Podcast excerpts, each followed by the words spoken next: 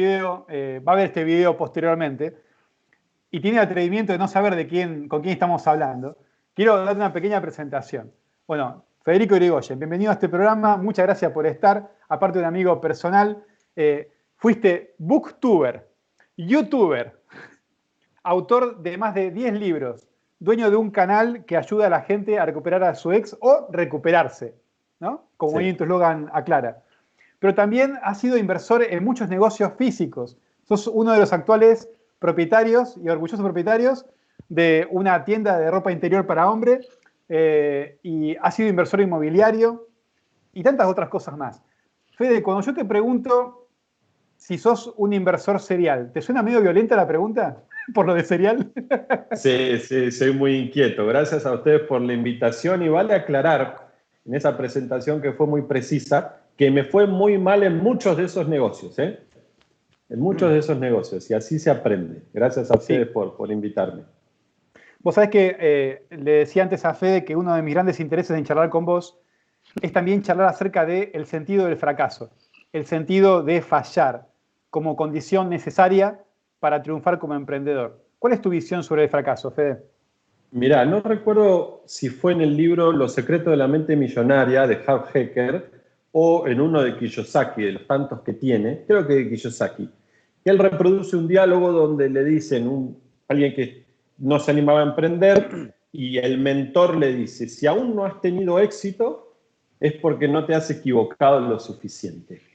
Y viste cuando lo lees en esos libros yankees de, vamos, tú puedes campeón y vos decís me están vendiendo humo, no puede ser así. Y después vas comprobando que sí. Yo creo que mientras yo me equivocaba en un montón de cosas y veía que amigos, compañeros, conocidos tal vez crecían en sus empleos, eh, yo como que venía forjando un carácter. Y creo que hoy tengo un carácter resiliente como emprendedor y hoy pude encontrar, después de muchos años, no tantos, pero muchos años de prueba y error, eh, por dónde voy, mi, nicho, escalar mi negocio y digitalizarlo y abrirme al mundo. Así que mientras más se equivoquen y más pronto, mejor. Sí. Hay algo que también creo que genera el fracaso. Eh, y con vos charlamos un poquito última vez que te vi en tu casa acerca de este concepto de antifrágil.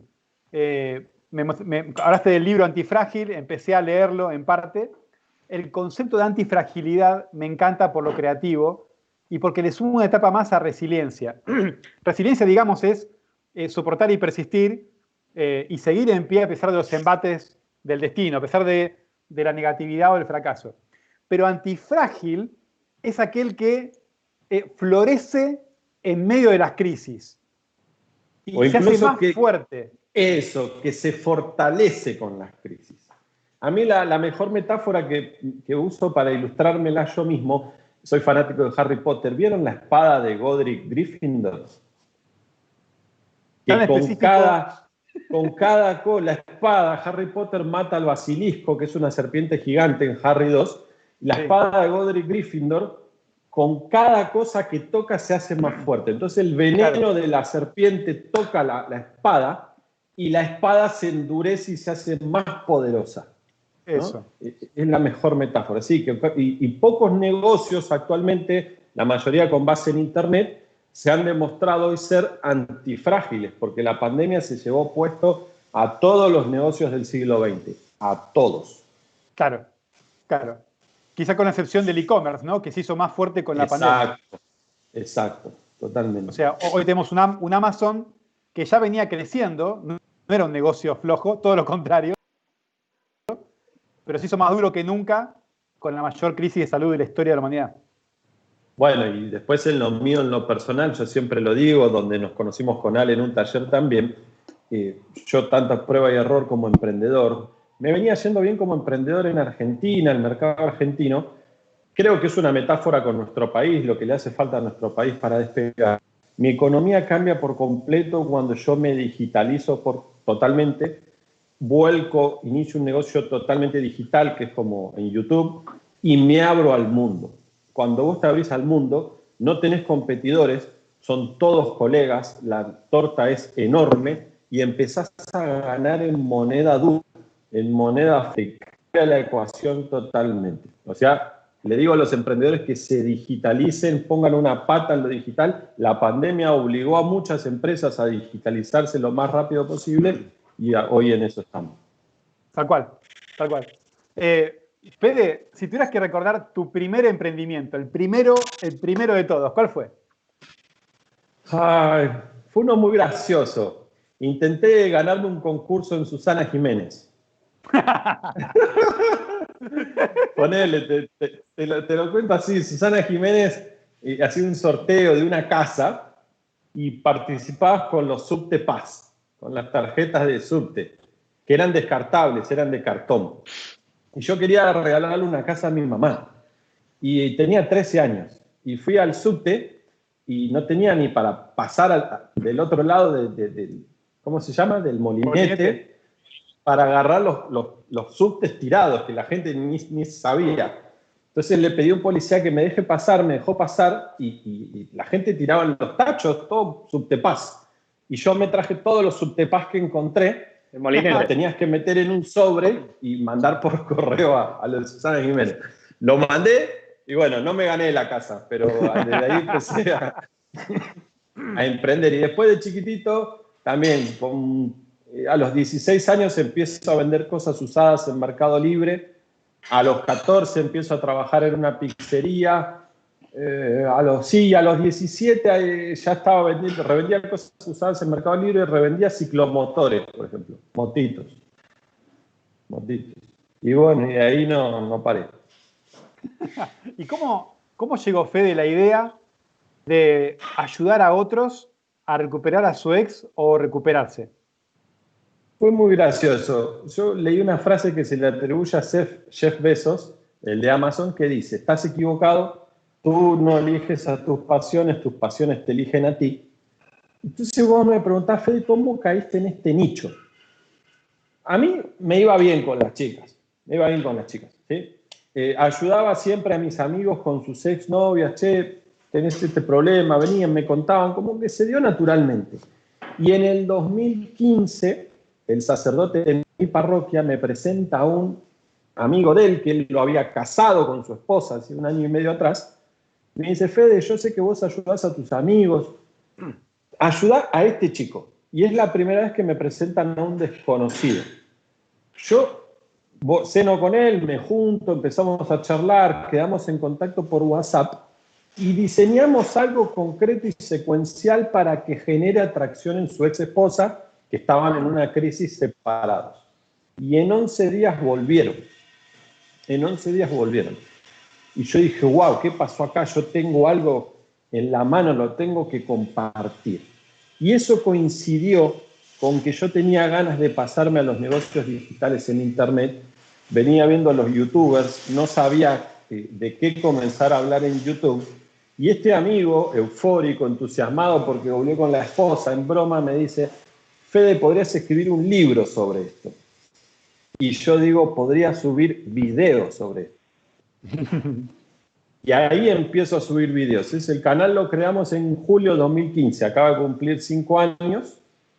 Y pegó el tema. Yo no sabía que había tanta demanda, no sabía que había otros colegas hablando lo mismo, no me fijé si había otra gente hablando lo mismo. Yo prendí mi celular viejito, que creo que era un A5, un Samsung, me puse a grabar, empecé a subir los videos y hace cinco años literalmente que aunque haya estado enfermo, no dejé de subir un video una vez por semana. Si estaba enfermo como ahora que estoy un poco con, congestionado por la primavera, grabo un audio transformo en video y lo subo. Y así hace cinco años. Y a los 10 meses, a los 10 meses el canal empieza a despegar y empiezo a monetizar con gente que me quiere contratar. Qué grande. Eh, ¿Y cómo, cómo se enfrenta? Te pregunto esto porque estamos viviendo ese momento inicial ahora con mi amigo Fede. ¿No? Estamos generando este canal, nos encanta el proyecto y la verdad que me metí en esto con Fede sobre todo porque primero es un, es un disfrute encontrarme con un amigo para grabar un video. O sea, ya no es una tarea. Es algo que estoy esperando para armarlo, para conseguir un invitado que aporte valor y que también querramos ver. Y tenemos el deseo de abordar a emprendedores como vos, ¿no? Que también sumen valor a otros que lo pueden llegar a escuchar. Entonces creo que creo que encontré y tengo muchas ganas de que esto funcione.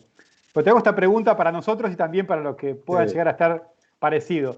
¿Cómo se maneja esos primeros 10 meses o el primer año en el que ves que hay 3, 4, 10, 50 visitas al video y mantener la constancia?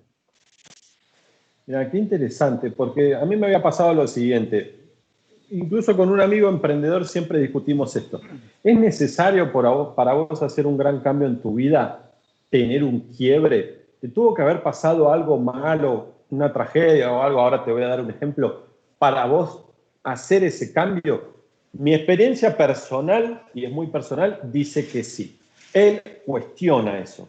¿Qué me había pasado a mí? Yo hace unos meses atrás, antes de crear el canal en YouTube, que había quebrado en un negocio, nos metimos con gente deshonesta muy ingenuamente, nos estafaron, perdí todo mi capital, salgo a buscar empleo, por suerte no lo encuentro, como don Ramón, y digo, bueno, ¿qué hago ahora? Digo, si no hago ahora lo que me gusta hacer, que a mí era leer libros de desarrollo personal, si no hago ahora y quiero leer frente a cámara y compartir. No puede ser que la gente no haya leído El hombre más rico de Babilonia. No puede ser que la gente no haya leído Padre rico, Padre pobre. No puede ser que no haya leído libros de seducción que a mí me gustaban, que es comunicación. La seducción es comunicación, la seducción es ventas. Si no lo hago ahora, ¿cuándo lo hago? Entonces, yo empiezo a grabar los videos a la par que me pongo a emprender con otra cosa, creo una tienda en Mercado Libre para que me diera de comer y vos decís, ¿cómo sobrellevaste esos primeros meses? Lo hacía por pura satisfacción personal. Yo no sabía ni cómo monetizarlo, qué canal, qué modelo de negocio. Yo empecé a subir videos, no sabía editarlos, los videos eran feos, yo no, no sabía hablar frente a cámara. Eh, lo hacía por pura satisfacción personal. Yo creo que tenés que tener lo mínimo, es el deseo de empezar. Y luego muchas veces, como me ocurrió a mí, las personas te van a decir después qué necesitan de vos. Y mirá, Ale y Fede, esto lo puedo... ¿Qué hacen las, apps hoy? WhatsApp, eh, Spotify, TikTok. Primero crean una audiencia, una base de usuarios. No saben qué le van a vender ni si van a meter publicidad o no. Pero vos primero necesitas crear una audiencia. Y a mí me pasó eso. Yo empecé a subir videos por mi propia satisfacción estadísticamente empezás a generar una audiencia hasta que yo a los 10 meses me encontré con alguien que me dijo, che, quiero tener una llamada con vos y que me atiendas más rápido los chats por WhatsApp. ¿Cuánto te tengo que pagar? Y yo no sabía ni qué cobrarle, ni... Entonces, ¿cómo pasás esos meses? Yo noto en otros emprendedores que suben dos, tres videos y ya se desalientan. ¿Por qué? Porque ya están en función de si lo vio. Ahora, te gusta, te da placer, lo querés compartir. Volvemos a lo de digitalizar tu negocio y abrirte al mundo.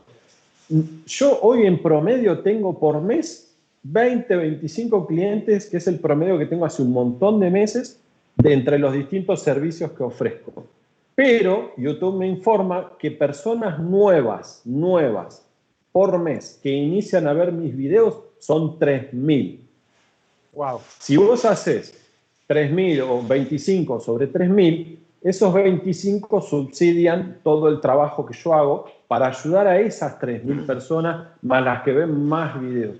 Vos ayudás a un montón de personas. Te tiene que gustar lo que estás haciendo. Si vos empezás a subir tus primeros videos para ver si al tercero ya alguien te quiere comprar algo. No, no, claro. No, no va. Entonces, sostenerlo. Sí, sí. Yo, tengo una, yo tengo una consulta porque es, algo que veo demasiado quizás, que es que a vos te llegó el momento de monetizarlo, porque alguien te dijo, quiero pagarte para tener un trato. Uh. ¿Cómo te sentiste al momento de decir, bueno, le, puedo cobrar? O sea, si mucha gente siente culpa, siente que, que no está mal, sobre todo en tu caso que es ayudar a gente. ¿Cómo fue mm, ese... Sí, más que conflicto interno, yo coincido con vos. ¿Cómo lo resolviste? Hoy yo enseño esto, yo enseño, y así lo conocía Ale, el modelo concreto de marketing que yo adapté entre un mentor español que se llama Raymond Samsó y otro mexicano que se llama Elio Laguna. Yo hice una mezcla de los dos. más algo que me había enseñado un peruano que se llama José Miguel Arbulú sobre marketing multinivel y marketing de atracción y contenidos, que es lo que hago yo. Y hoy yo lo enseño, ¿no? Talleres de marketing que me gusta dar a otros emprendedores. Y, los emprende y yo te enseño rápidamente, Fede, a montar tu negocio en YouTube y ya montarlo con un modelo de negocio, cómo monetizarlo. O sea, a mí me llegó, a mí se me fue dando, yo le enseño a ellos allá saber qué ofrecer. Y aún así les sigue haciendo ruido. ¿Por qué? Porque no se cree en su propuesta de valor. Uno. Y segundo, no tienen clara su propuesta de valor. ¿Qué es lo primero que vos le podés ofrecer a alguien? Una llamada de asesoría. Del nicho que se te ocurra, de marketing, de un mentor a otro, y eso tiene que, ok, ¿qué incluye la llamada? ¿Solo la llamada o chat luego posterior por 24 horas? ¿O un seguimiento a la semana siguiente, un chat más? Eso es lo que tenés que tener claro. Vos tenés que empezar a tener clara tu propuesta de valor para que el otro no, no quede insatisfecho, sepa que está contratando y vos te la vas a empezar a creer que lo vales que lo vales. Pues si no te encontrás con, ¿y qué le ofrezco? Ah, bueno, y le querés dar un montón. Tiene que ser clara la propuesta de valor, clara, concreta, no le des todo ya porque la gente no acciona todo junto. Muy concreto, una muestra, algo pequeño, algo accesible y, después vas aumentando tu oferta de valor. Ahora me haces acordar, si yo me acuerdo que cobré mi primera llamada y ¿Cuánto? lo que cobraba, 750 eh, pesos. Ok. Que no sé, de 2016, no sé cuánto sería de hoy, 2.000 pesos serían. Y mi primer mes de acompañamiento personalizado en el que chateaba con vos a diario lo cobré 2.200 pesos. Claro. Y a, y a, mí en ese momento me parecía un montón. Y después la gente lo va validando, vos te la vas creyendo vas aumentando tus precios y luego es oferta y demanda, se alcanza un punto de equilibrio entre el valor percibido que te da la gente, lo que está dispuesta a pagar, lo que vos consideras que valés y ofreces, y podés vivir muy bien de tu profesión digitalizada eh, con muy pocos clientes. ¿no? Tal cual. ¿Y, y cómo, cómo, dirías que, que llevas el hecho de hace cinco años tener la constancia de un video por semana? ¿Cómo te, da miedo de quedarte sin, sin contenido? te da, dos cosas que, me hiciste acordar sobre lo de antes que me olvidé contestarte y esto. Otro, otro tema de por qué vos no te crees tu propuesta valor o te hace ruido cobrar. Porque el emprendedor no se considera experto. Quiere, habla de muchos temas, quiere ayudar a todo el mundo y es al revés. Vos tenés que ayudar de un tema muy concreto a muchas personas, pero de un solo tema. Y Timothy Ferris, en la semana laboral de cuatro horas, dice que experto es aquel que sabe apenas más que su cliente ideal. Es aquel que sabe apenas más que su cliente ideal. Vos no le vas a salvar toda la vida, no le vas a resolver todo. Problema muy concreto, nicho. Y ahí también la propuesta de valor se aclara, tu trabajo se aclara, se te aclara el enfoque. Bien. Luego, ¿cómo sobrellevo? ¿Me he quedado sin contenido? Sí, tenés temor a quedarte sin contenido, hay días que no estás creativo. Y luego yo lo resolví de una forma muy sencilla. Eh, una, le preguntás a tus suscriptores, ¿de qué quieren que grabe esta semana? Y, ¿sí? O le decís, bueno, eh, hoy es día de preguntas y respuestas. En Instagram yo tengo por WhatsApp. Hoy es día de preguntas y respuestas. Pregúntame lo que quieras y recopilaré las 10 mejores preguntas y grabo un video sea, hay un montón de mini técnicas para generar contenido. hay algo...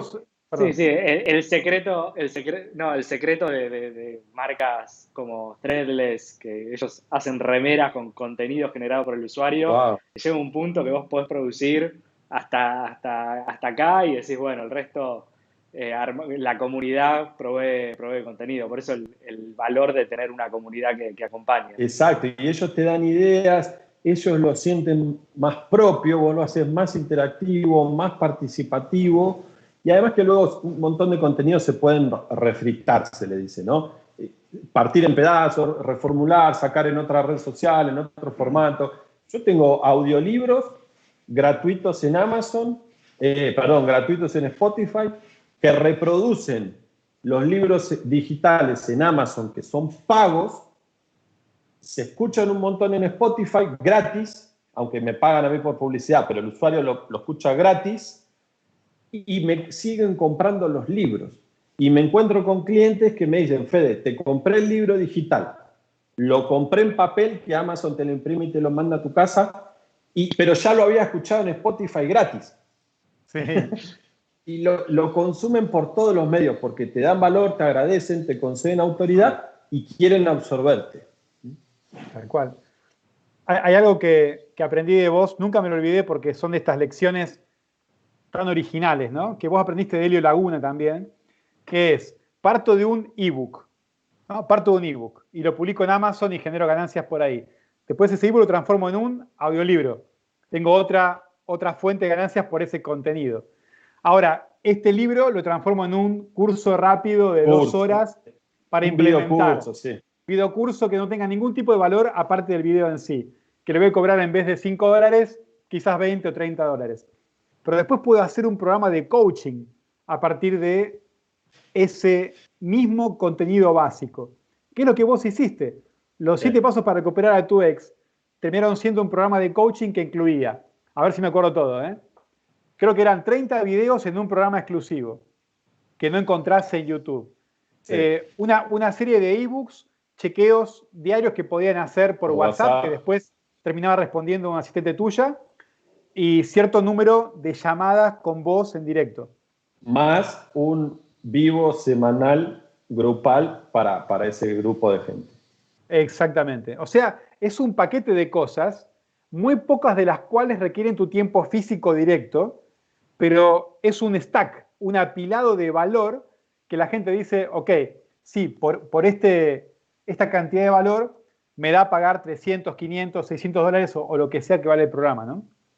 Sí, sí, de menor a mayor. Yo sé de marketing empíricamente, ¿no? no me acuerdo bien los términos, que le, vas aumentando la oferta y la gente va probando y te otorga mucha autoridad. Y te repito, consumen todos tus productos repetidamente, ¿no? Y vos decís, pero sí, lo quieren todos, todos, todos, todos, todos.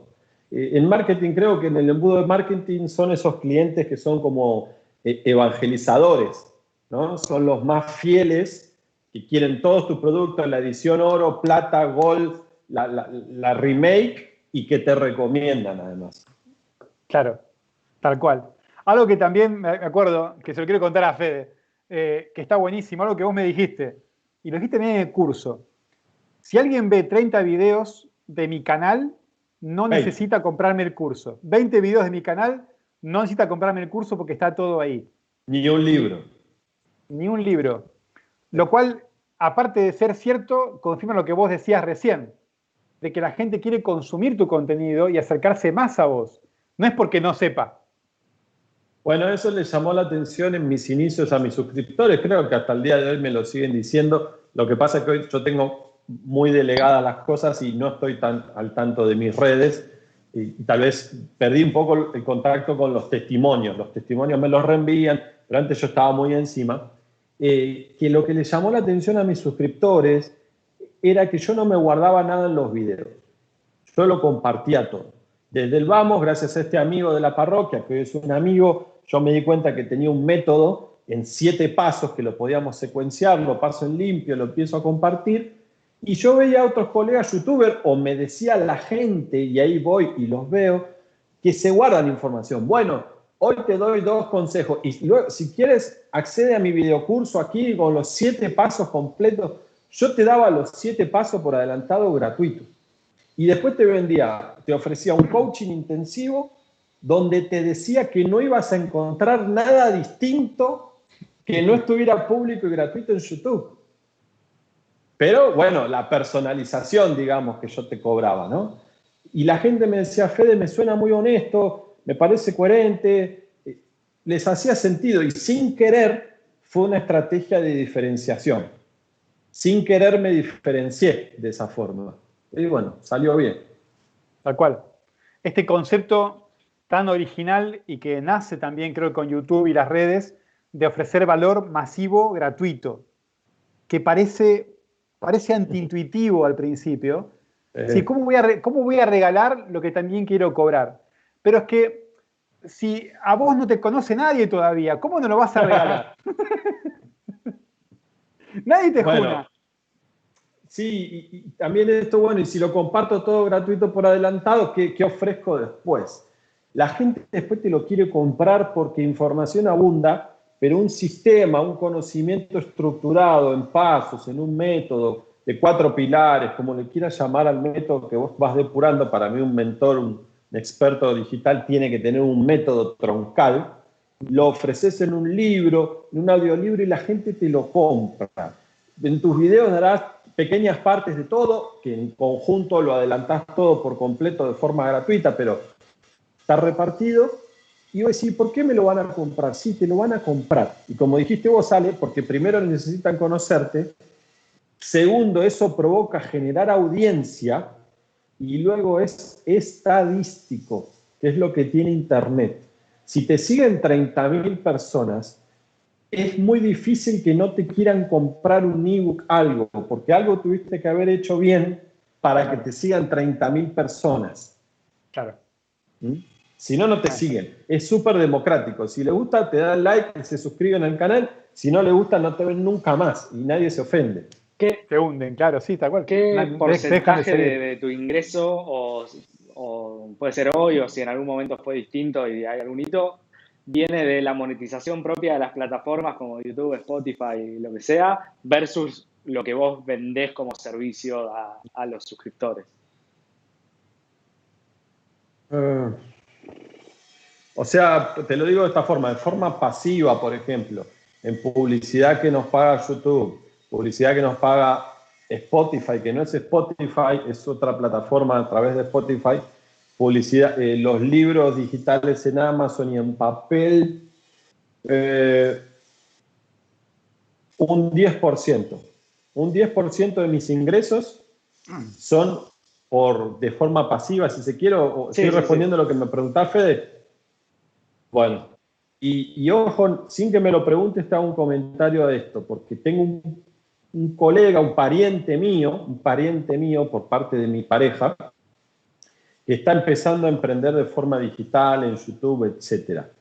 Y, y, yo lo que veo en él y en la mayoría de los youtubers que aspiran a vivir de esta forma que me preguntó Fede nada más, a través de las vistas o la publicidad que la plataforma pasa en tu contenido, y para mí ahí no está el negocio si yo te digo, yo hoy podría vivir, no tengo problema en decirlo, yo de forma pasiva hoy generaré más o menos 800 dólares por mes.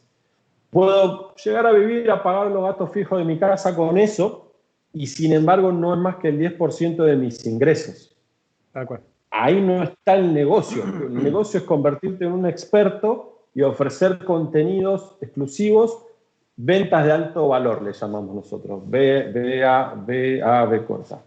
Eh, ¿Y qué le decía yo a este pariente mío que está intentando ir remándola? Tiene 24 mil suscriptores, que no es poco en YouTube. ¿No? Está muy bien. Y aspira a vivir solo de las vistas, de la publicidad y de algo nuevo que ahora te ofrece YouTube, que yo también lo tengo y me olvidaba, ahí es otro ingreso más, que son las membresías. Las membresías.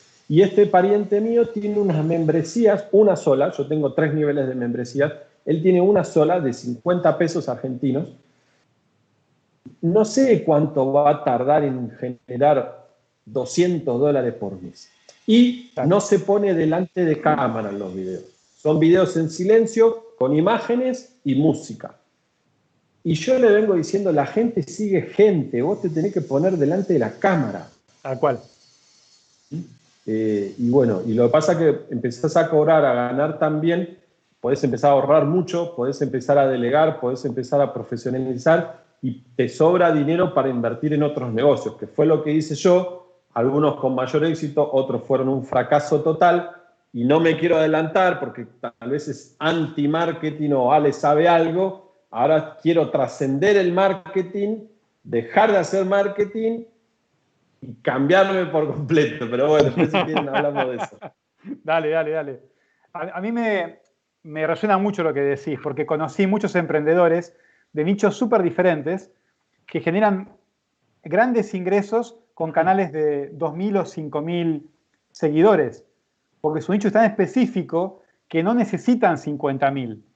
Eh, es más, yo te conocí a vos, como dije antes, con 17.000 seguidores y ya hacía un tiempo que vivías y muy bien de tu canal. Porque vos nos contabas, tenías todo estructurado ya tu programa, que tenías eh, consultas eh, orgánicas diarias, creo que entre 5 y 10 consultas orgánicas, gracias a tu canal. Porque es un nicho. Y 10 consultas de 17.000 es razonable que aparezcan. Y que de esas 300 consultas por mes, ponele, 15 eh, se conviertan en cliente, también es muy razonable.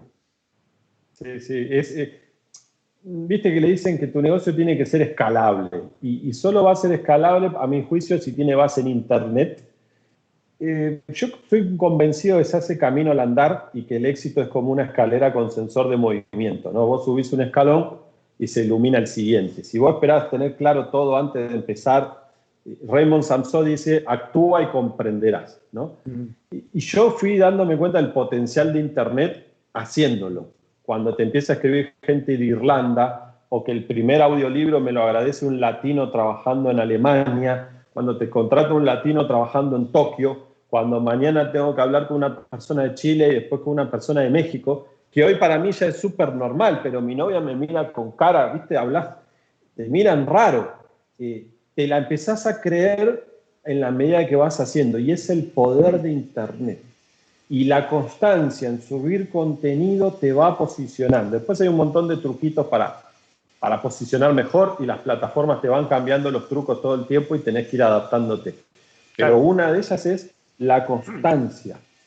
No subir tres videos y ya querer ver resultados. ¿Te apasiona lo que estás subiendo? ¿Te gusta? ¿Lo vas a mantener? Tal cual. Dijiste algo clave, Fede. Eh, te la empezás a creer.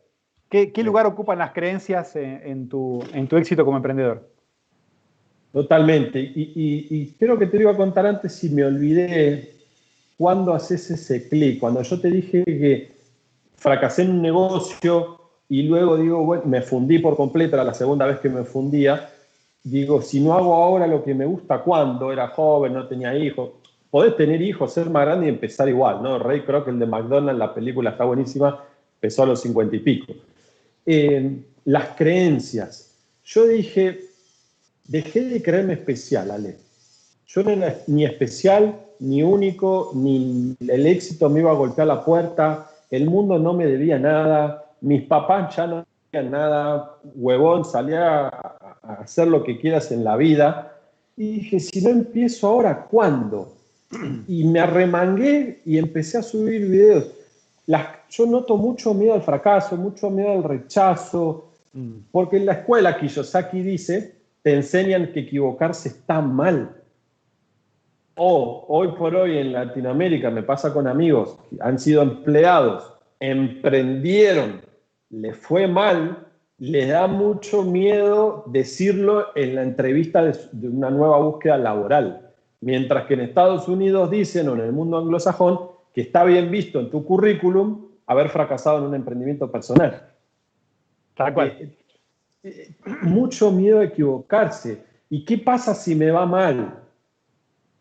Ok, ¿qué pasa?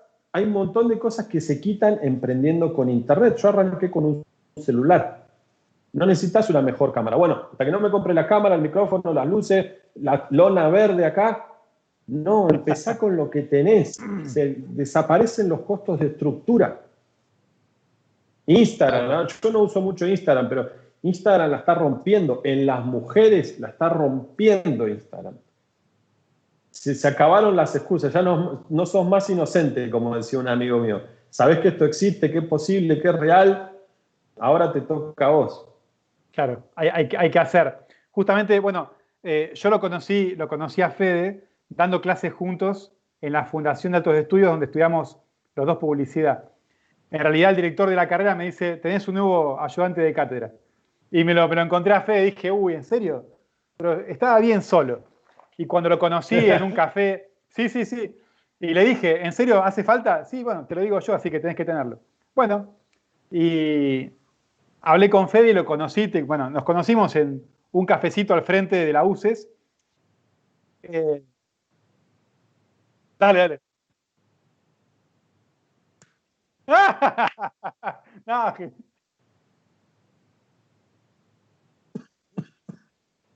la envidia. Además, la envidia era total. Eh, pero eh, esa resistencia inicial a cambiar, porque estaba solo en la clase, sé lo que se me antojaba, cambió muy rápidamente. O sea, me caíste súper bien y muy rápido. Y cuando empezamos a dar clases juntos, también nos notamos un montón de cosas que teníamos en común. En principio me hizo mucha gracia que Fede me agarraba todas las, todo, todo tipo de mención o referencia de los 80 que yo tiraba, eh, la agarraba. Y él tenía la, la, edad de mis alumnos, que no agarraban ni una, no vieron Matrix, no vieron nada. y Fede agarraba todo.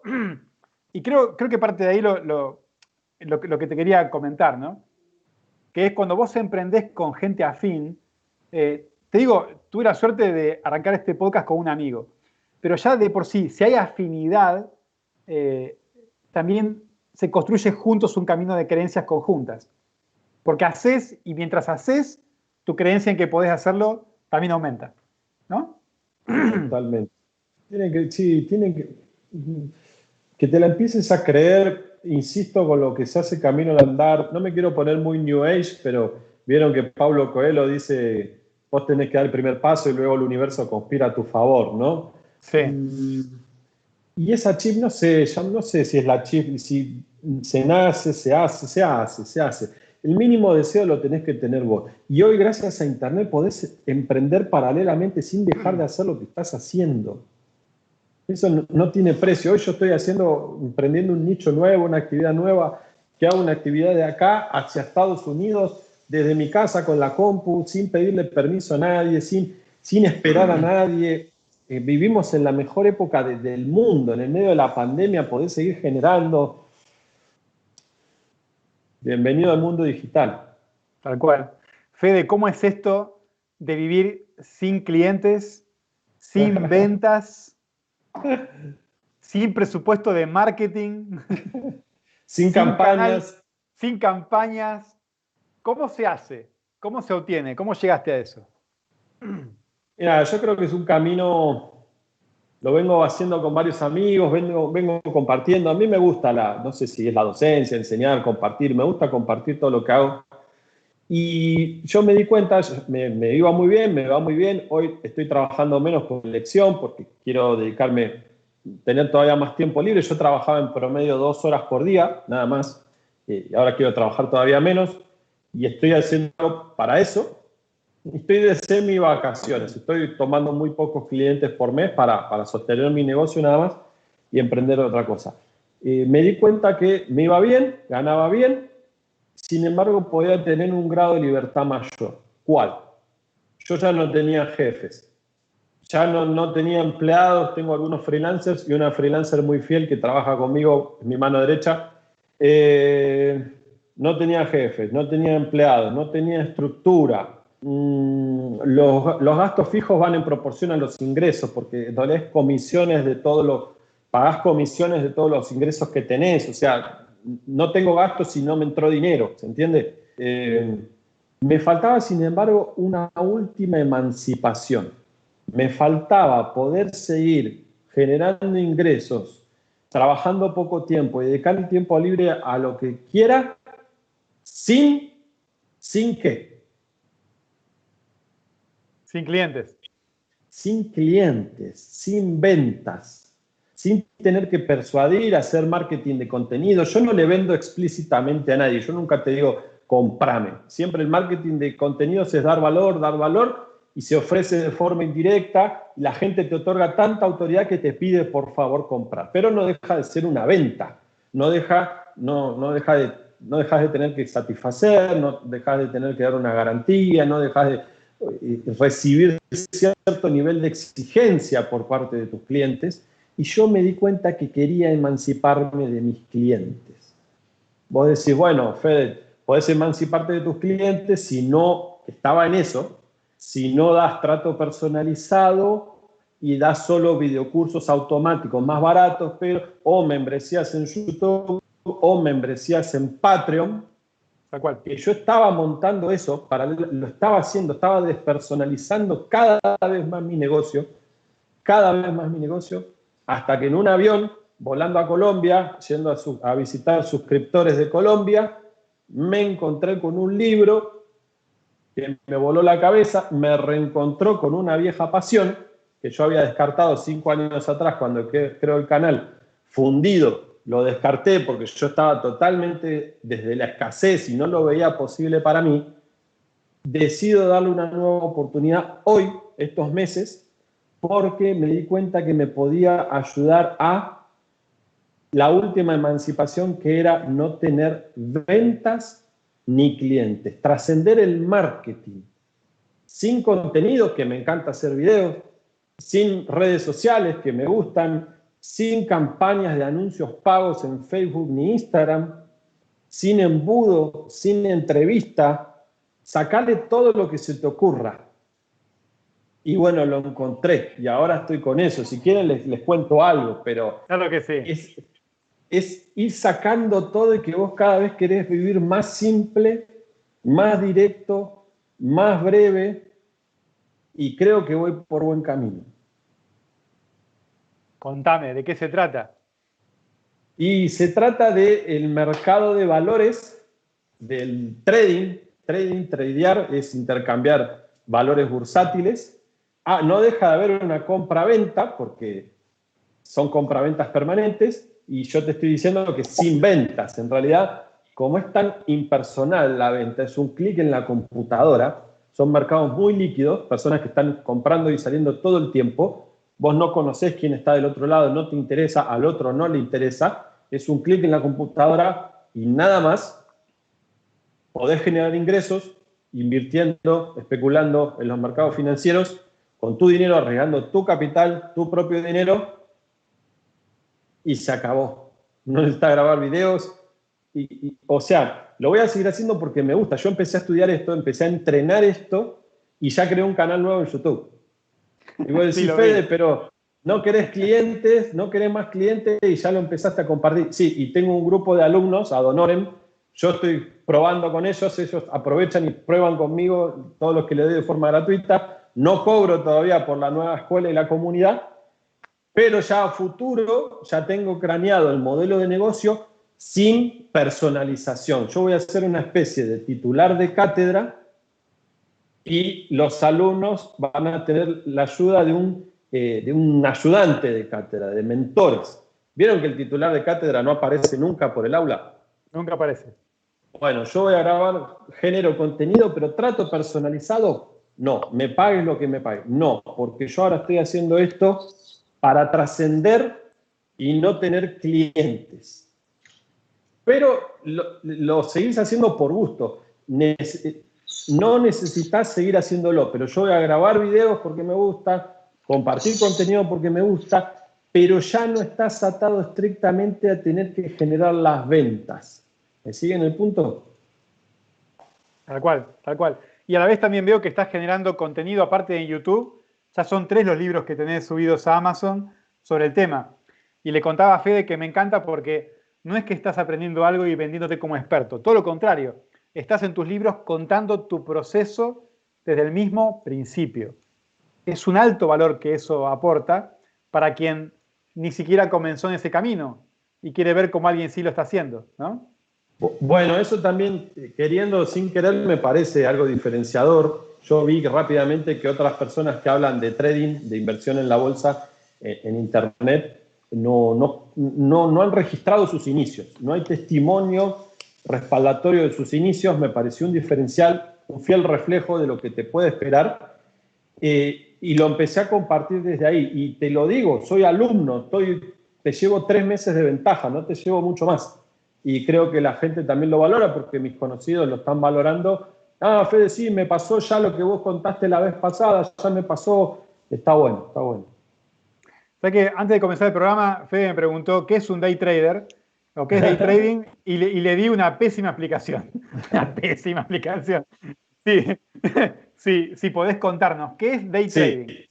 Sí, me encanta. Miren, de vuelta, insisto, creo que llegar a los mercados financieros sin comprarte las ideas que te van a vender, de que vos le estás quitando el pan de la boca a los nenes de África, eh, todo eso, eh, depurarte moralmente de todo eso es un camino emprendedor y yo lo cuento en el prólogo de mi último libro, Trading sin Dinero se llama. El último libro se llama Trading sin Dinero, el anterior se llama Libertad en Serio.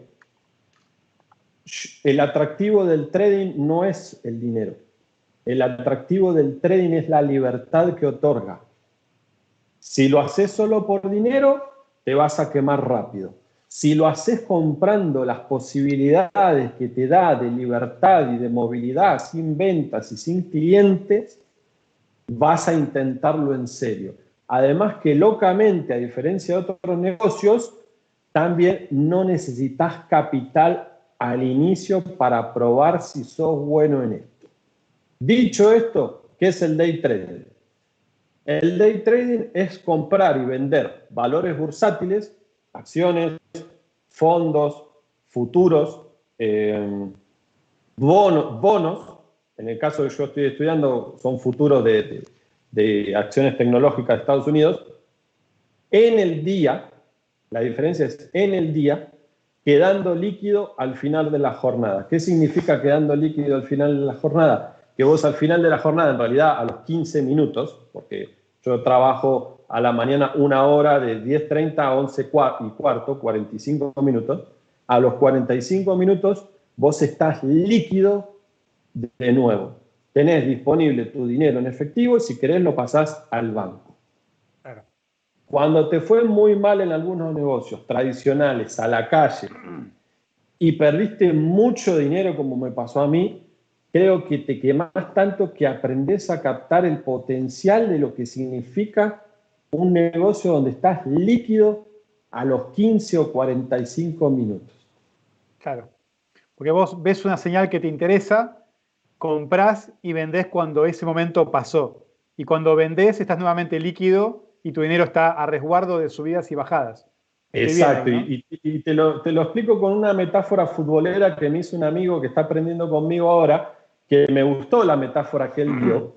Si el day trading es comprar y vender acciones o valores bursátiles en el momento, ¿de qué manera lo hacemos? Y le cuento a Fede, a mí me gusta mucho el fútbol. Suponete que vos estás viendo un partido de fútbol y, vas, y ves que River le está ganando al binacional de Perú 3 a 0 en el segundo tiempo. Vos tenés una forma de identificar muy simple de ver quién está ganando. Y vos ves que River está ganando 3 a 0. ¿Qué es lo más probable que ocurra? ¿Quién va a ganar ese partido?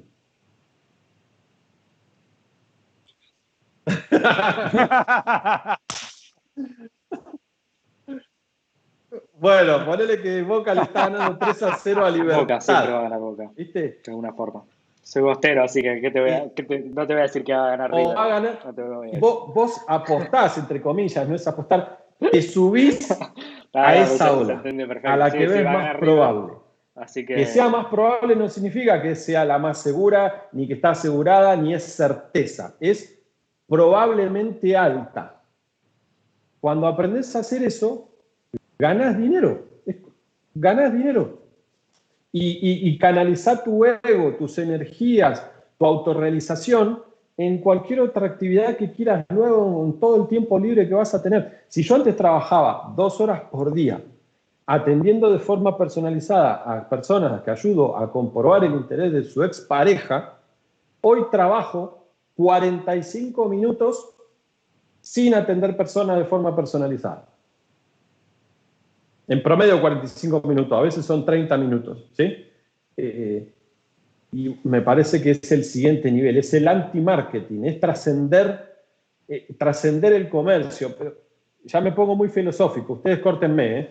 Eh, es preguntarte en última instancia, ¿para qué trabajas? Si vos pelás la cebolla de que para qué trabajas, vos trabajás para pagar las cuentas de tu casa. ni para que tu esposa no se enoje o tu pareja no se enoje. Vos trabajás para pagar las cuentas de tu casa. Y si yo te pregunto, ok, ¿de qué trabajas? De X. ¿Cuántos días, ¿Cuántas horas por día trabajas? 8. Ok. Si vos tuvieras la posibilidad de ganar lo mismo que ganas hoy o más y te alcance para pagar tus cuentas, pero con una hora por día, sin ventas, porque a la gente odia vender, sin jefes, que es lo que la mayoría de la gente quiere dejar de tener, sin estructura, sin empleados, sin proveedores y sin ventas. ¿Te animarías a considerarlo? ¿Lo probarías? Y si yo todavía no te digo qué es, la gente dice sí. Una hora por día, sí. Después vemos mucha gente se queda en el camino porque ya tiene muchas ideas preconcebidas acerca de lo que es el mercado financiero, que es magia, que es un casino, que es algo secreto, oscuro, inmoral. Entonces, creo que es una depuración filosófica que vos decís, ¿para qué trabajo? Yo me, dejé de comprar el personaje, eh, eh, les cuento una historia más y, cierro con esto. En 2018 fuimos a visitar a los suscriptores en México. Dimos una charla, una conferencia en la Universidad Tecnológica de Guadalajara. Y antes de yo charla, me sorprendieron con una entrevista. Me habían preparado unas preguntas. Y me preguntaron, ¿cuál es tu mayor miedo con respecto a esto que estás haciendo en YouTube, Fede? ¿Y saben qué les respondí? ¿Saben qué les respondí? No, no se imaginan. Ni idea. Les respondí que me daba miedo, y no tardé en responderlo, ¿eh? Me daba miedo creerme el personaje. Me daba miedo que mucha gente te sigue en las redes, te otorga autoridad, te piden ayuda para un montón de otras cosas que no es tu nicho, porque te otorgan mucha confianza y te la podés creer. Te, crees, te invitan a la tele, te invitan a la radio, vos te crees que vos le cambiás la vida a la gente. Vos la ayudás, vos la inspirás, la gente cambia su vida sola cuando tiene ganas gracias a una idea que le diste vos. Eh, nada más. Y, es trascender eso, es dejar de creer que, vos tenés que resolverles problemas a la gente.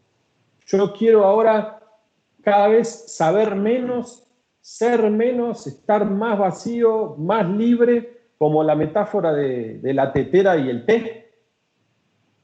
Y el monje que le dice tienes que vaciar la tetera antes, eh, la taza de té, cada vez más vacío. Pero bueno, es interesante.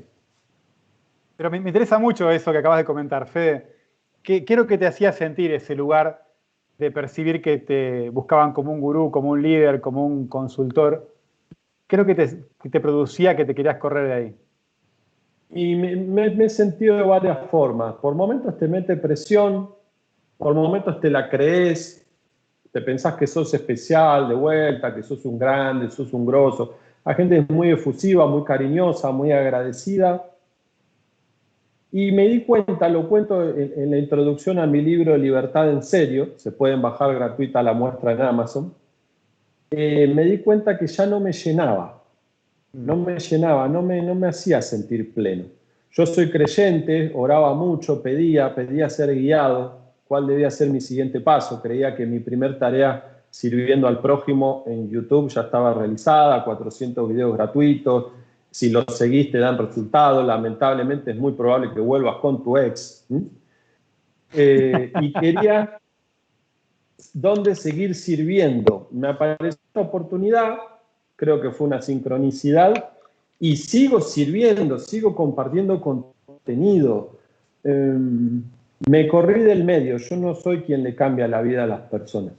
Yo no soy quien le cambia la vida a las personas. Correte de ese lugar que seas experto en un tema no significa que, vos le tenés que enseñar a la gente de qué va la vida, porque la gente te va a pedir consejos de, lo más insólito y no te tientes con, creer que vos estás en condiciones de... No, no te hace feliz eso. Tal cual. Ocurre mucho también el rol de coach, eso, que bueno, vos lo viviste con un programa estructurado, pero me refiero hasta en las consultas uno a uno, cuando el coachee persiste con vos en un programa de mejora continua, eh, empieza a percibirte como un líder de opinión. Eh, y desde el rol de coach, vos te despegás de eso porque sabés que tenés un montón de áreas de mejora en tu vida, un montón de las que el coach no tiene la menor idea porque no es el momento ni el rol contarle de tu vida. Eh, pero también es un rol curativo. Eh, no porque el coach sea curador, en absoluto, no es un curandero, ni un médico, ni un terapeuta, pero oficia como un personal trainer.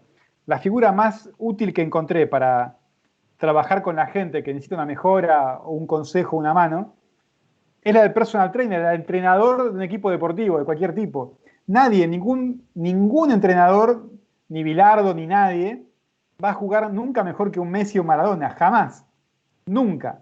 Pero pueden brindar alguna idea de cómo jugar el juego distinto, que finalmente ayuda a esta persona habilidosa a vivir su vida y recorrerla y, y meter un par de goles, que es el objetivo, sentirse un poco mejor.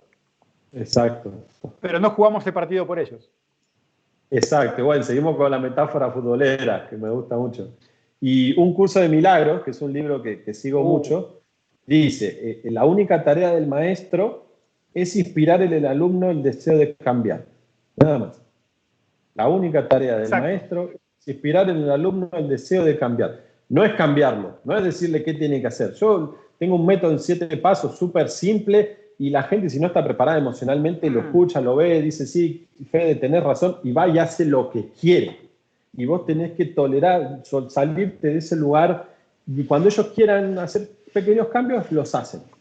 Sí. Los hacen. Sí. Y también ahí el coach o el entrenador, como quieras llamarlo, sirve como un espejo. Una semana después se encuentra con vos y vos tenés un registro. Bueno, ¿qué pasó en la semana? Lo que charlamos ¿qué hiciste? Y ves que aparece la agarrarse la cabeza. Digo, bueno, está bien que te sientas así, está bien que te sientas como el culo. Quiere decir que no saliste a correr todos los días como me prometiste. O en tu caso, que llamaste a tu ex aunque dijiste que no, cachorreaste como loco. O en mi caso, a veces, que no metiste las llamadas que ibas a llamar para ganar nuevos clientes. Eh, y está bien que lo sepas. Estoy para eso, para hacer un espejo que a veces está bueno, y es un espejo que nos muestra una realidad que es una mierda. o sea, yo quedé en esto y no cumplí con nada conmigo mismo.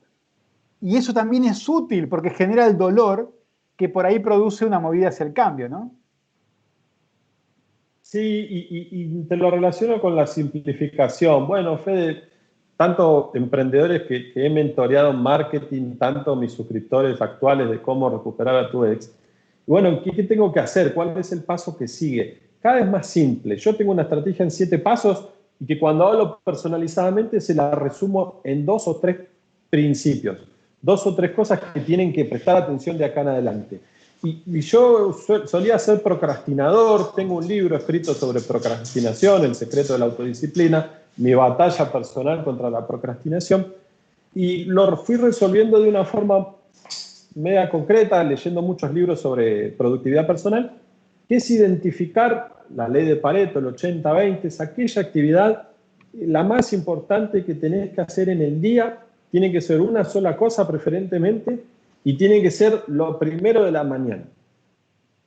Cuando vos identificas eso, eh, Brian Tracy le llama eh, tráguese su sapo, ¿no? Tráguese ese sapo resolvés esa actividad, al principio de la mañana, hiciste lo más importante del día, ya está. El otro día leí una nota sobre Jeff Bezos, cómo él manejaba sus empresas y daba tres consejos. Y el tercero que daba era tomar pocas decisiones al día. Y decía que no hacía más de tres cosas en el día, cosas importantes que produjeran cambio. Porque si no, te dispersás, te dispersás. Volvemos al nicho, ¿Cómo se expresa un nicho? ¿Qué problema ayudas a resolver a las personas? ¿Ayudo a las personas a qué? ¿Ayudo a los emprendedores a qué? ¿Ayudo a las mujeres a qué? Y si no lo sabes expresar en una oración para que lo entienda tu vecina del quinto piso, es porque no tenés claro tu nicho y querés ayudar a todo el mundo y no terminás ayudando a nadie porque vos no sabes qué está dando y la gente del otro lado no sabe qué le está dando. Foco, foco, foco, nicho, nicho, depurar menos, menos, menos. Creo que ese es el camino. Permitime que le cuente entonces a Fede, en el curso que lo conocía, Fede Irigoyen, eh, pasó esto. Primera, primer encuentro, Fede nos pregunta, ok, ¿cuál es tu nicho? Entonces, nos enseñó la fórmula, ayudo a la gente a, ¿qué dirías? Eh, y, y, fue una batalla campal, ¿eh? Una batalla campal, porque la gente decía, yo ayudo a la gente a comunicar, muchos coaches, ¿no? Yo ayudo a la gente a comunicarse mejor. ¿A quién ayudas? ¿Qué es mejor? Pero ¿a quién específicamente? A todos. No, no. O, ayudo a las personas a hacer procesos de transformación personal y aprendizaje. No se entendió nada, más concreto. Pero para que se entienda también, eh, vamos a, a super nichear lo que pasó también en ese curso, porque eh, una compañera que yo justamente conocía de antes de un curso de stand-up, eligió el nicho, ayuda a la gente a, producir, a producir, a generar eh, mayor humor y comunicarse. No, ayuda a la gente a sobrellevar situaciones difíciles a través del humor. Hubo otro flaco del curso genial que iba a ayudar a las bandas de rock and roll a marketearse eh, en, las redes. Un amigo tuyo que conocí en las juntadas de Cashflow ayuda a la gente a jugar mejor al ajedrez. Eh, esos son super nichos. Y me atrevo a contar otro, que también algo le chumé a Fede antes, un amigo también personal tuyo, que ayuda a la gente a vencer la adicción a la pornografía y la masturbación, que me parece súper corajudo, valiente, y que también es necesario. Hasta comunicarlo en el título es jodido. Y sin embargo lo está haciendo y, y está generando negocios por ahí también, me contaste. Y él lo monetizó. Si yo, ese taller donde nos conocimos con Ale se llamó Taller Experto, cómo vivir de tu pasión usando Internet. Lo tenemos grabado, está público y gratuito en YouTube. Busquen eh, Taller Experto Federico Irigoyen y les va a aparecer.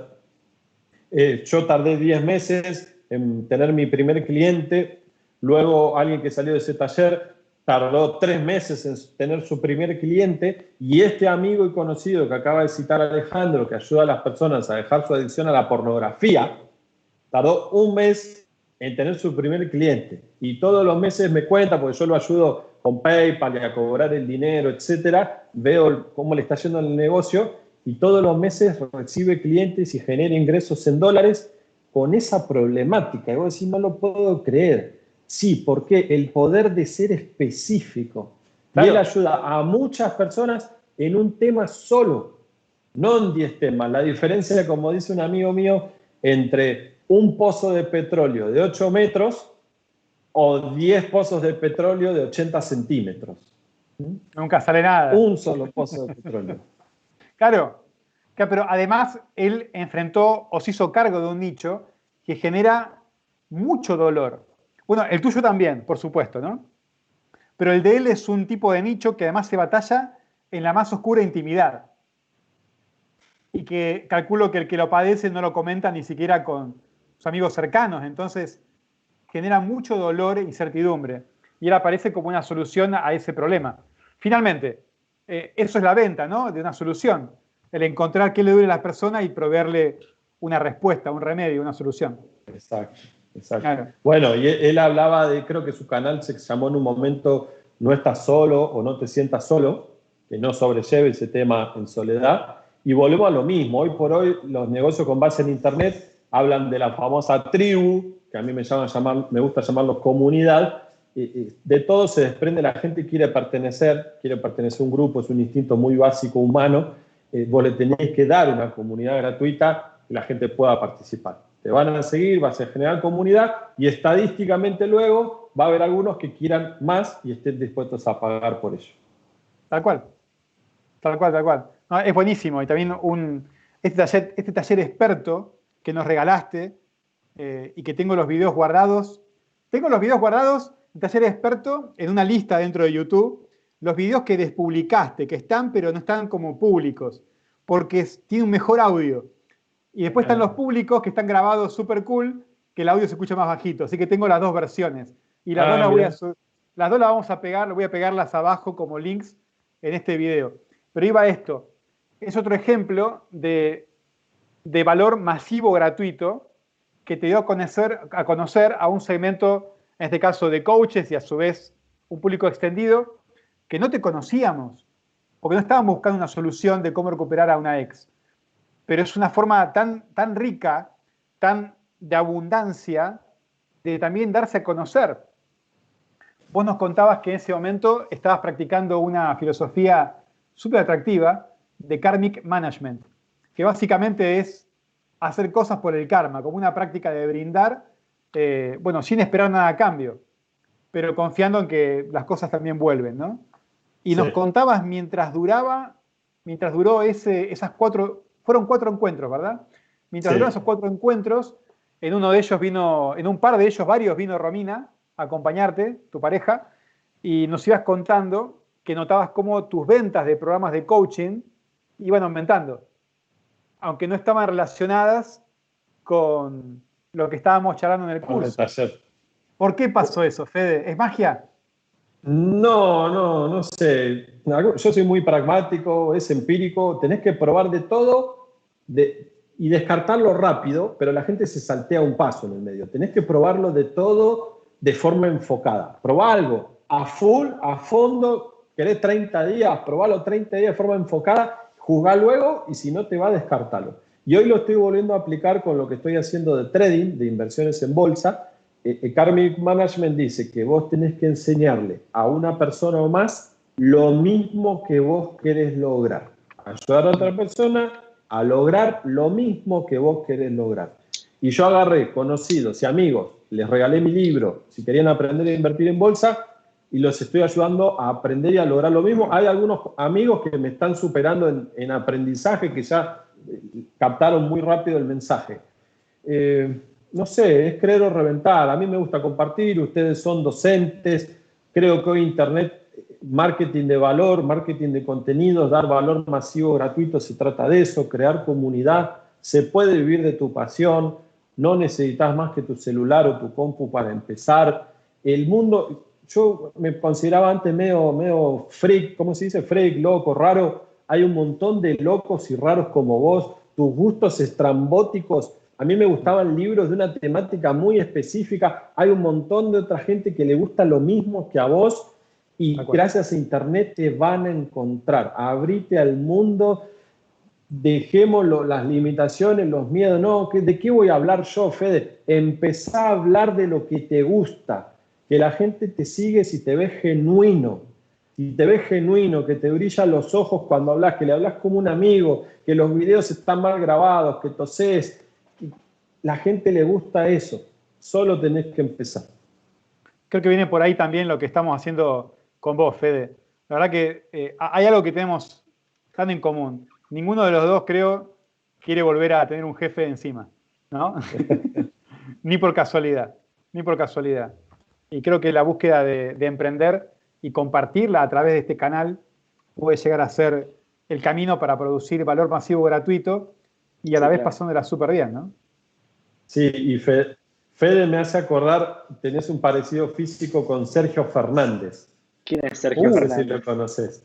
Es cierto. Es un, es un mentor español que, ayuda a otros emprendedores a animarse a emprender, ¿no? Me, me, haces acordar de Sergio Fernández. Tiene un libro que se llama. Sí, tiene un libro que se llama Vivir sin jefe.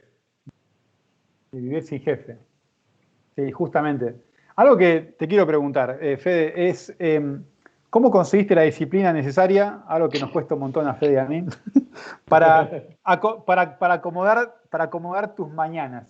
Creo que generamos una cantidad de volumen de laburo muy interesante, eh, los dos, cada uno con sus clientes y algunos en común. Eh, entonces, las cosas se hacen. Pero yo encuentro que vos tenés una disciplina muy útil para ubicar esos lugares estancos en una parte rigurosa del día, que te producen a vos también un mayor nivel de salud mental. ¿Cómo, cómo se hace eso? A ver si te entendí bien. ¿Cómo yo hago qué cosas en las mañanas? ¿Cómo organizas tu mañana y cómo primero conseguís levantarte temprano, tan temprano como lo haces hoy? Sí, eh, yo uso Google Calendar, no sé si lo usan, uso una agenda digital, mucha gente no lo usa, yo antes usaba en papel, es súper útil, te permite poner por horarios, yo me calendarizo todo, todo, un asado, un bautismo, además porque una cita médica, porque lo tengo linkeado a, a mis llamadas telefónicas con clientes, entonces si yo voy al médico se bloquea el horario y la persona no me puede meter una llamada en el medio, pero te da una disciplina calendarizarte las cosas en segmentos, darle un orden de prioridad. Si vos tenés que editar el video, es una tarea. Subir el video y crearle la descripción y el título es otra. Entonces vos te pones de 9 a 9.30 editar el video, de 9.30 a 10 subirlo, ponerle el título y la descripción. Y algo que cuento en mi libro El secreto de la autodisciplina, está el audiolibro gratis en Spotify, es, te da satisfacción tachar la listita, tachar de la lista, en el caso de Google Calendar es borrar el renglón, y yo hago eso, me calendarizo, tengo dos, tres cosas en el día, a la mañana me fijo cómo viene mi día, me fijo la noche anterior, me fijo a la mañana mientras desayuno y voy y, ataco la primera. Ataco la primera. Y la hago y la, y la borro. Te da una satisfacción tremenda. Si alguna no la llego a hacer, a terminar en el día, queda pendiente y la ves al día siguiente, hasta hasta que la terminas haciendo. Pero por lo general las que te van quedando pendientes era porque no eran tan relevantes o importantes. Lo, lo relevante vos lo vas haciendo. Parece una verdad de perogrullo, pero hay que usar una agenda, hay que calendarizarse, hay que tener tres, cuatro cosas muy concretas en el día y hay que ir tachándolas de a una. Y empezás a ser más productivo, no, no le busquemos mal el pelo al huevo. Tal cual. Fede, disculpa, yo aparte de amigo de, Fede Irigoyen, soy un fan de él. Entonces por ahí tantas preguntas le tiro que... Eh, está perfecto. Yo te iba a preguntar, algo, diciendo que no, no mirabas muchas métricas de, YouTube o de las plataformas. ¿Cuándo quizás te diste cuenta eh, o, cómo te das cuenta cuando algo funciona? Cuando hay un tipo de contenido que, es relevante. Bueno, hoy lo delegué y le pago a una persona para que haga todo ese seguimiento, ¿no? Eh, también yo cambié mucho cuando yo cité a Raymond Samson, que es un autor español grande, un tipo que hoy tiene 61 años. Eh, él se, digitalizó a los 40 años, hace 20 años cuando Internet nacía, es muy linda su historia. Hay un testimonio mío en su página web, busquen Instituto de Expertos Federico Irigoyen, hay un testimonio, él me pidió que yo envíe mi testimonio. Les cuento, cuando Raymond Samson me tutorizó, me mentorizó, ni siquiera él como que creía en mi nicho. Me decía, no, Fede, ¿cómo vas a hablar de recuperar a tu ex? La gente necesita trascender, él es muy espiritual, ¿no? Eh, estoy de acuerdo con él. Él no creía que la idea fuera andar. Tiempo después me, escribió sorprendido, se mataba de la risa. Yo le dediqué un libro a él. Bueno, ¿y qué dice Raymond Samson? Un librito, en un libro electrónico de 37 páginas que él tiene en Amazon que se llama Delegación Radical. Delegación Radical, él te enseña a cómo contratar freelancers para todo lo que hagas. Vos tenés que hacer solo lo que sos muy bueno, en mi caso grabar el video, y todo lo demás delegarlo. Es fácil y barato delegar en freelancers y ni bien generes ingresos con tu negocio, o antes, si vos podés aportar algo de dinero, empezar a delegar y un montón de tareas. Yo delegué el análisis de mi canal en YouTube y una persona que lo está mirando mira las métricas y me dice, Fede, la miniatura color rojo anduvo mejor que la verde, eh, los videos de 4 minutos van mejor que los de 12 minutos, trata del próximo video que sea más corto. Muchas veces no me sale, termino haciendo lo que quiero, me sale más largo el video, mis propios freelancers me retan, me retan, me regañan. Yo en el video digo, bueno chicos, por favor, suscríbanse, dejen un comentario y todo eso que me piden quien me edita el video que lo diga, porque si no me retan, ayúdenme. Y la gente se mata de la risa. Em, las métricas las delegué, las mira otra persona.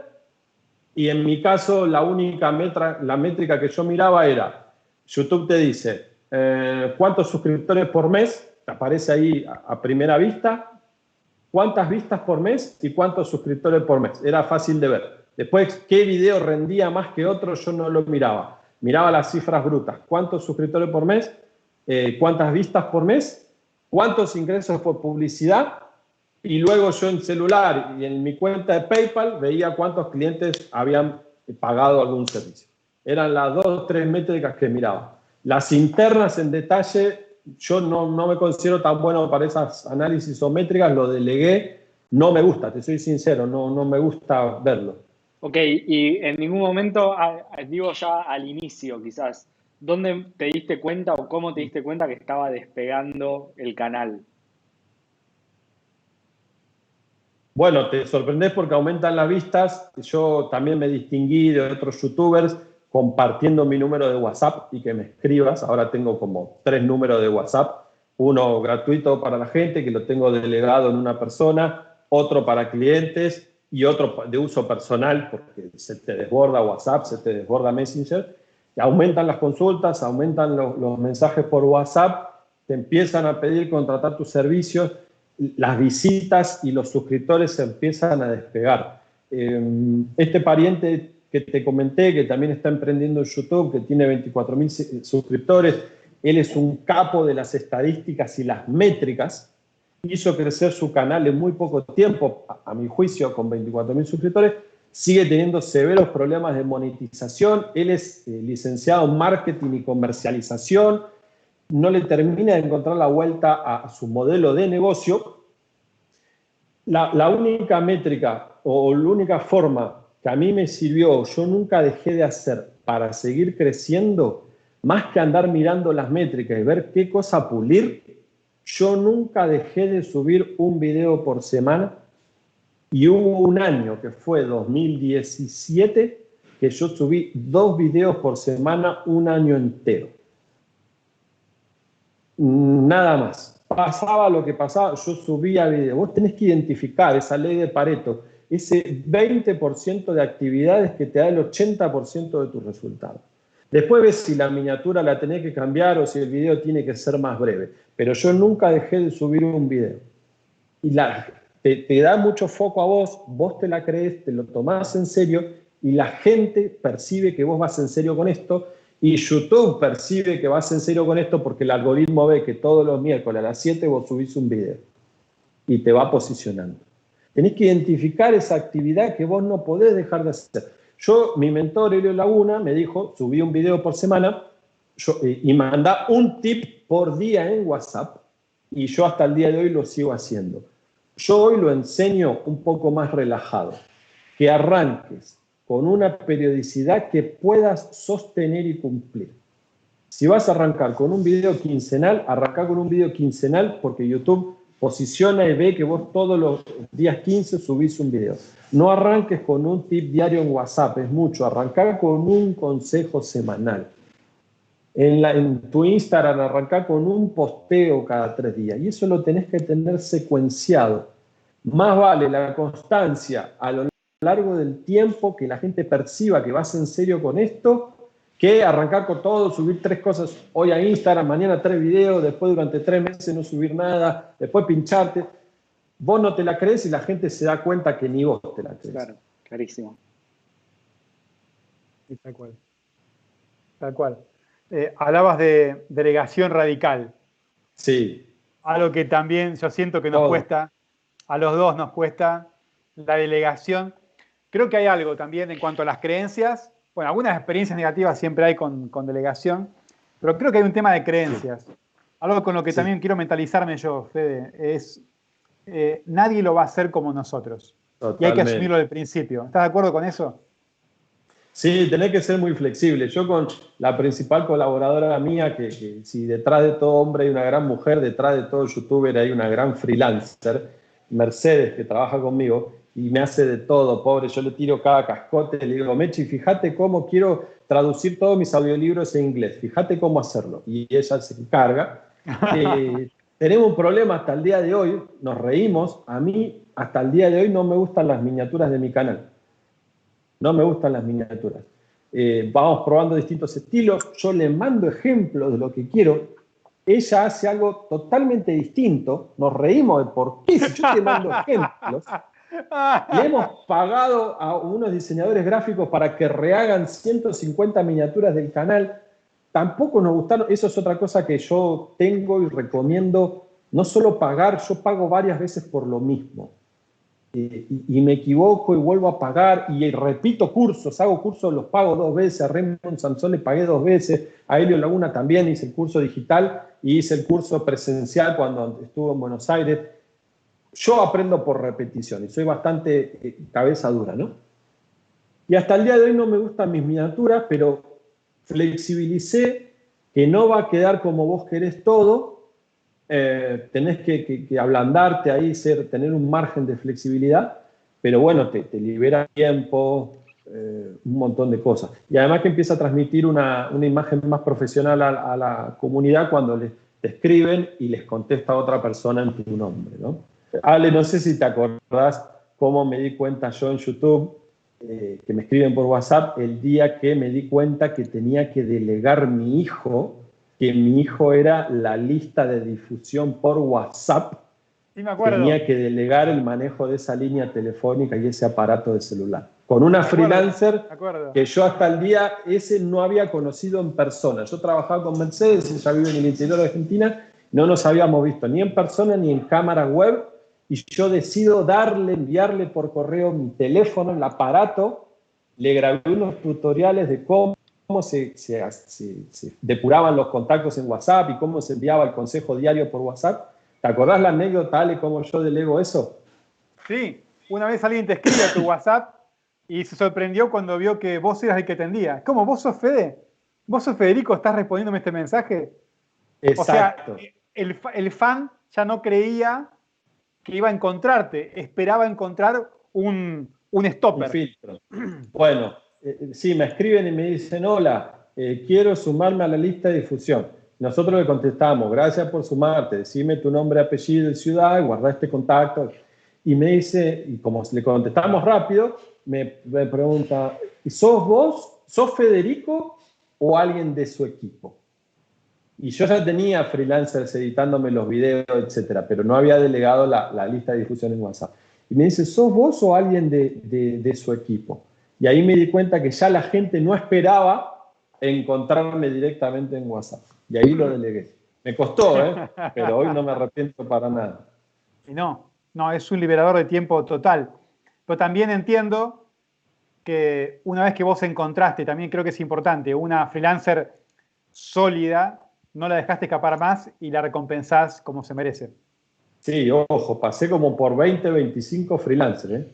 que no es poco. En distintas tareas, no, no, no en todas las tareas, yo tenía varias cosas que delegar y entras a nubelo.com o freelancer.com, eh, subís tu, pedido y enseguida hay gente que se postula o subís un precio, la gente te hace una contraoferta y la misma tarea se la encargaba a cinco personas simultáneamente y la pagaba cinco veces la misma tarea. Y iba viendo si cumplía, si era responsable, cómo me respondías, cómo hacía la tarea. Bueno, y así me fui quedando, eh, me quedé con Mercedes para un montón de tareas. Mercedes es muy proactiva, vos le decís, che, Mechi, ¿podés intentar hacer esto? Sí, lo intenta. Cuando yo identifico que no lo puede hacer o le cuesta, le pago a Mercedes tiempo para que ella contrate a otra freelancer. Yo le pago como que Mercedes es mi, mano derecha o mi, asistente y ella contrata a otras freelancers, ¿no? Y fidelizala dándole trabajo, pagándole cada vez mejor a medida que tenés más clientes porque te va a resolver muchas cosas. Claro que sí, claro que sí.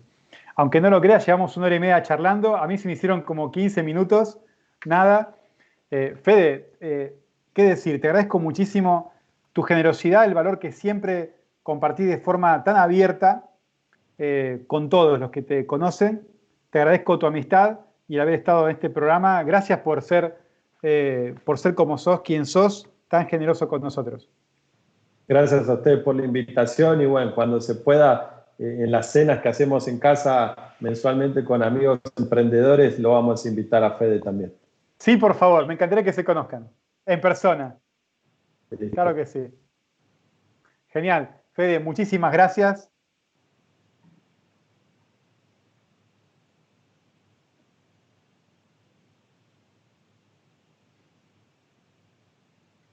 Encantado, encantado. Dale. Claro que sí. Va con links abajo del video Muchísimas para que gracias, puedan ver. Entran a federicorigoyen.com eh, y ven actualmente los tres proyectos que tengo ahí, los tres canales en YouTube de tres temáticas distintas. Todas eh, tienen que ver con el denominador común que es la libertad, que cada vez sea más libre, financieramente, filosóficamente y amorosamente. federicorigoyen.com o en YouTube Federico Irigoyen y les aparece mi trabajo. Claro que sí. Mil gracias de vuelta, a Fede, que te vaya muy lindo y que descanses después. Un abrazo grande, nos vemos. Muchísimas gracias. Hasta luego.